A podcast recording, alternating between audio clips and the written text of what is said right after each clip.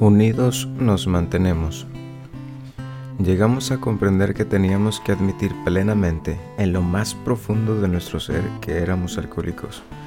Este es el primer paso hacia la recuperación. Hay que acabar con la ilusión de que somos como la demás gente o de que pronto lo seremos. Alcohólicos Anónimos, página 30. Vine a Alcohólicos Anónimos porque ya no podía controlarme bebiendo. Puede que fuese por las quejas de mi esposa, por mi costumbre de beber, o quizá porque la policía me obligaba a asistir a las reuniones de AA, o tal vez porque en lo más íntimo de mi propio ser me daba cuenta de que no podía beber como las demás personas, y no estaba dispuesto a admitirlo porque la alternativa me aterraba.